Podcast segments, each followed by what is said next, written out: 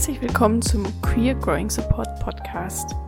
Mein Name ist Maya Wohlgemuth, ich benutze keine Pronomen und ich biete psychosoziale Beratung in eigener Praxis an.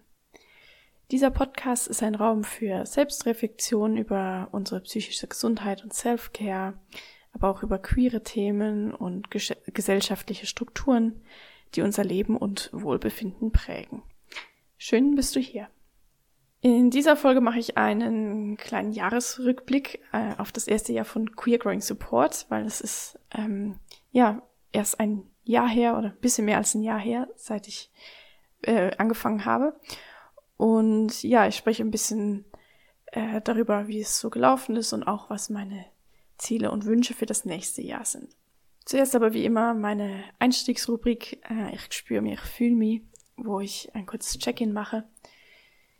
Ähm, ja, ich bin wie in der letzten Folge immer noch im äh, Endjahresstress. Ähm, ja, und der Winter ist immer noch hart. und jetzt wird, ähm, ja, haben wir auch wieder sehr hohe Fallzahlen.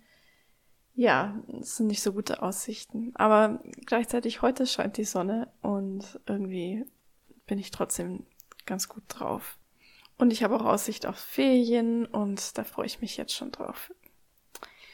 Also dann gehen wir ins Thema. Ähm, ich habe Queer Growing Support äh, vor etwas mehr als einem Jahr gegründet. Ähm, ich habe natürlich kein richtiges Gründungsdatum mir gemerkt. Ich bin recht schlecht da drin, aber es war irgendwann im September. Ähm, und eben mein, mein Ziel damit war, dass ich ein Angebot schaffen möchte, das ich mir auch selber gewünscht hätte. Also äh, psychologische Unterstützung oder psychosoziale Beratung äh, bei einer Person, die sich selber auch als queer versteht und ähm, der ich ja queer sein nicht unbedingt erklären muss oder äh, wo ich nicht Angst haben muss, dass es dann pathologisiert wird oder meine Probleme aufs Queersein zurückgeführt werden. Ja, das erlaubt mir gleichzeitig auch eben äh, unter Queer Growing Support meine Arbeit ohne allzu große Kompromisse machen zu können, weil ich eben, ist meine eigene Firma in dem Sinn, ich kann machen, was ich will und auch in den Beratungen ähm, sind wir sehr frei, wie wir die gestalten. Ja, also es ist sehr schön, so, so arbeiten zu können oder sich was äh, erschaffen zu können. Ich konnte dieses Jahr auch äh, schon ein paar Menschen begleiten. Äh, das hat mir extrem viel Freude gemacht. Ähm, einerseits ja zu sehen, dass es auch Menschen gibt, die, äh, die das interessiert, die das Angebot schätzen.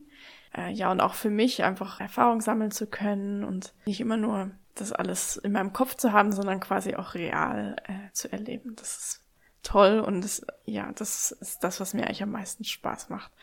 Und ich habe auch den Eindruck, dass dadurch, dass ich mich so klar positioniere ähm, auf meiner Webseite oder äh, in meinem Auftritt, ja, dass das den Menschen, die zu mir kommen, viel Vertrauen und Sicherheit schenkt. Und das ja war auch mein Ziel. Und eben ich habe auch den Eindruck, das funktioniert. Und da bin ich auch irgendwie sehr stolz drauf. Und ja, gleichzeitig ist es auch nicht immer einfach, so sichtbar queer zu sein, aber irgendwie war es mir das auch wert, mich da so zu exponieren äh, aus aus aus vielen Gründen.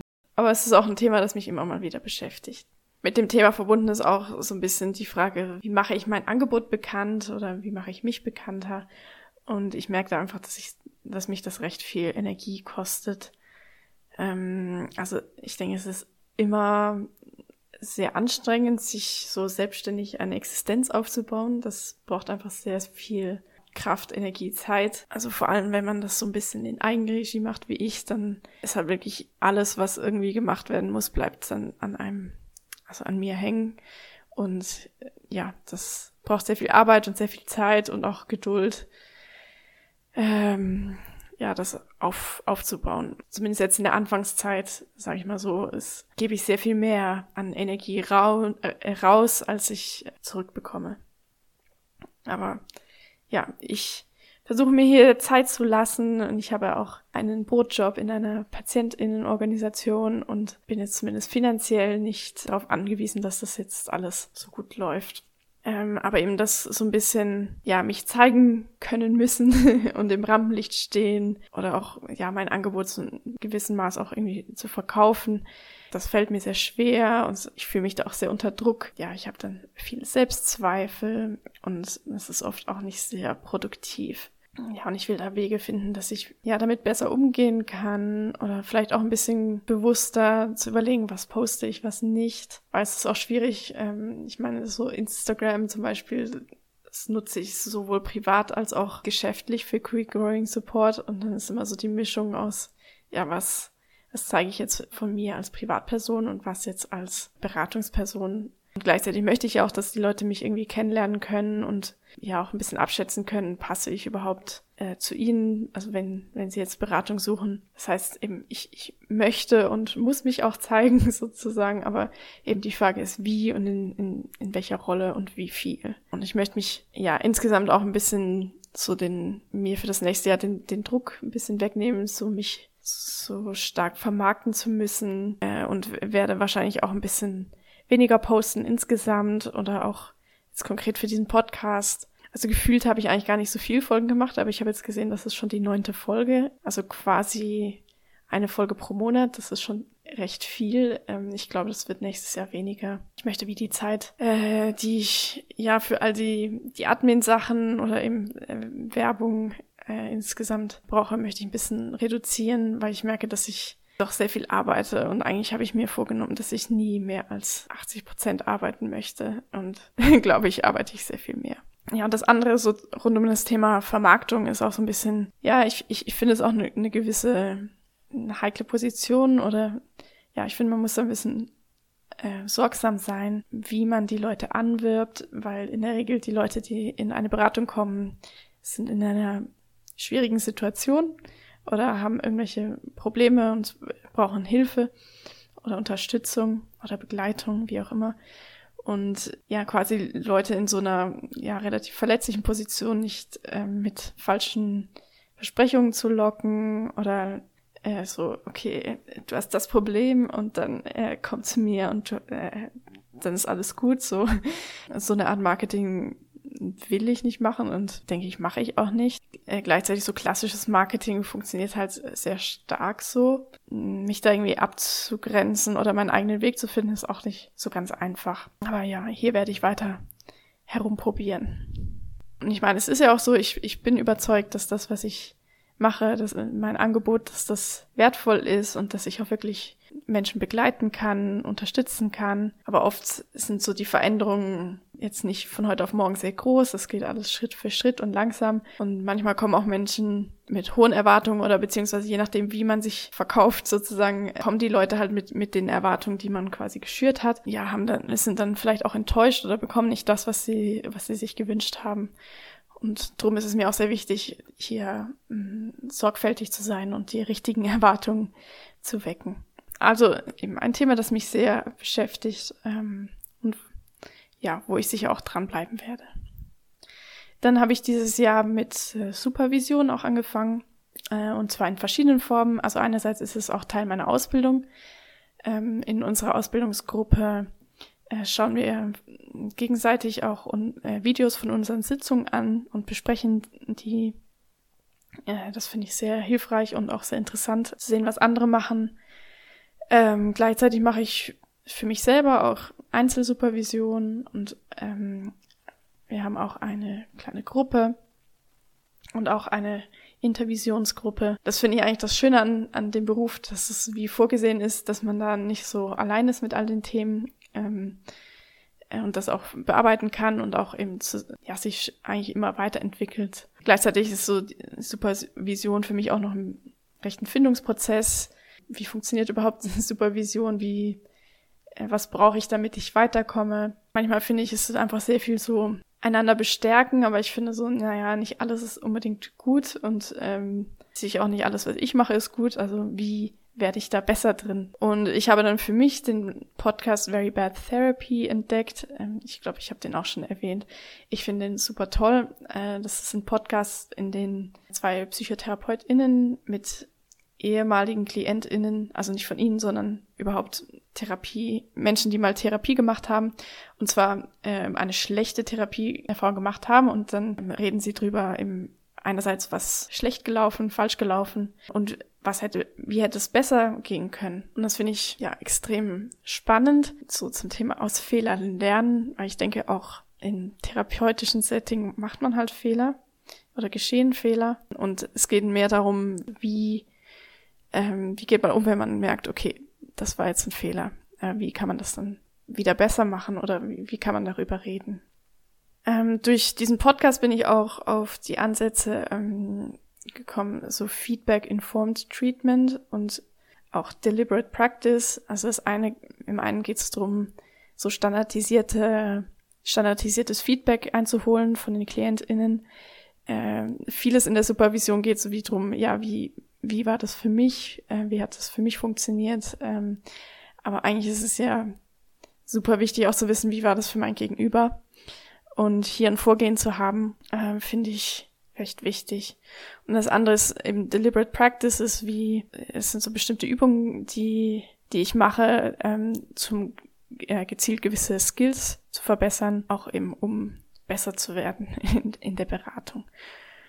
Ähm, und ja, ich habe mir fürs nächste Jahr vorgenommen, also einerseits eben die Deliberate Practice weiterzuführen und regelmäßig zu machen und auch in meinen Sitzungen ja irgendein Vorgehen zu einzurichten, um, um dieses Feedback einzuholen. Ja, ich bin da noch ein bisschen am überlegen, wie ich das gut machen kann, aber ich, ja, das werde ich demnächst mal einführen. Also wenn ihr zu mir kommt, werdet ihr irgendwann im nächsten Jahr dann in den Genuss kommen. Genau, was auch dazu gehört, ähm, das ist auch ein Teil von Deliberate Practice, dass man viel mit Videos arbeitet und eben an den Videos übt. Ähm, dass man quasi wirklich eine konkrete Situation vor sich hat und auch sich selber sieht in, in der Beratungsrolle. Das werde ich sicher auch weiterführen mit den Videos. Äh, sicher nicht jede Sitzung, aber doch ab und zu.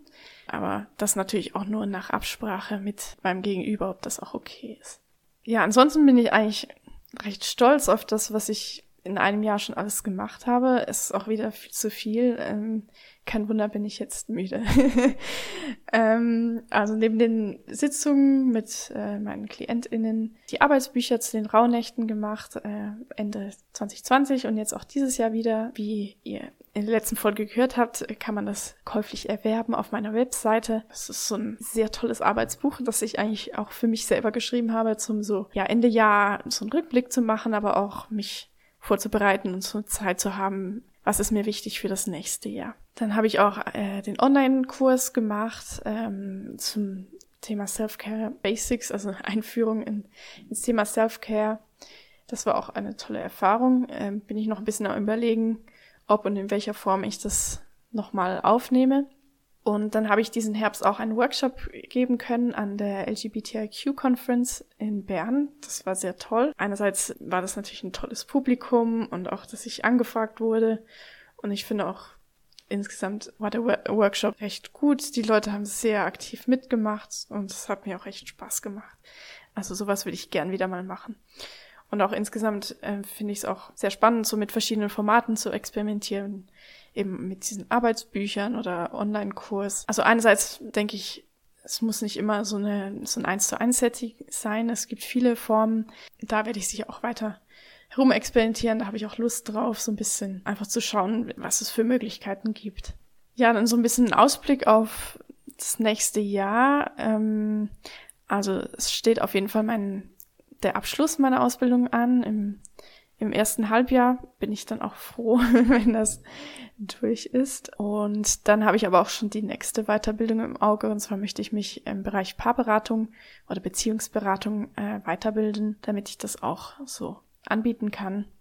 Und ansonsten möchte ich einfach möglichst viel Erfahrung sammeln, ähm, sei es eben selbstständig in, in der Praxis für Queer Growing Support oder auch in einem Job, in einem Angestelltenverhältnis. Hier bin ich noch am Schauen, was überhaupt möglich ist und unter was für Bedingungen. Äh, aber eben das Zeitliche ist mir schon sehr wichtig, äh, dass ich das stärker eingrenze und auch so meine fixen freien Tage habe. Ich arbeite sicher sehr viel mehr als ich das eigentlich möchte und ich möchte das ein bisschen wieder stärker eingrenzen. Und eben, das habe ich schon erwähnt, ich werde wahrscheinlich ein bisschen weniger insgesamt Content machen, also Podcast, Instagram, all das, was ich zwar voll gerne mache und was mir auch mal andere Räume gibt, meine Arbeit zu reflektieren, aber am Schluss ist es auch wirklich sehr viel Arbeit, die halt alle unbezahlt ist. Mein Fokus ist ja, ich, ich möchte Menschen begleiten und ja, darum möchte ich weniger von dem anderen machen, sondern mehr auf meine Kernkompetenz zurückkommen. Ja, das ist mein kurzer Jahresrückblick. Ich mache jetzt heute keine Übung zum Schluss. Irgendwie ist mir nichts Gescheites eingefallen. Es war jetzt auch mehr so ein, äh, eine persönliche Bilanz. Aber wir sehen uns dann nächstes Jahr wieder. Ich werde sicher auch wieder so kleine Übungen einbauen. Ja, ich hoffe, das war interessant für dich. Ich freue mich, wenn du wieder mal dabei bist. Du kannst gerne meinen Podcast abonnieren und anderen davon erzählen.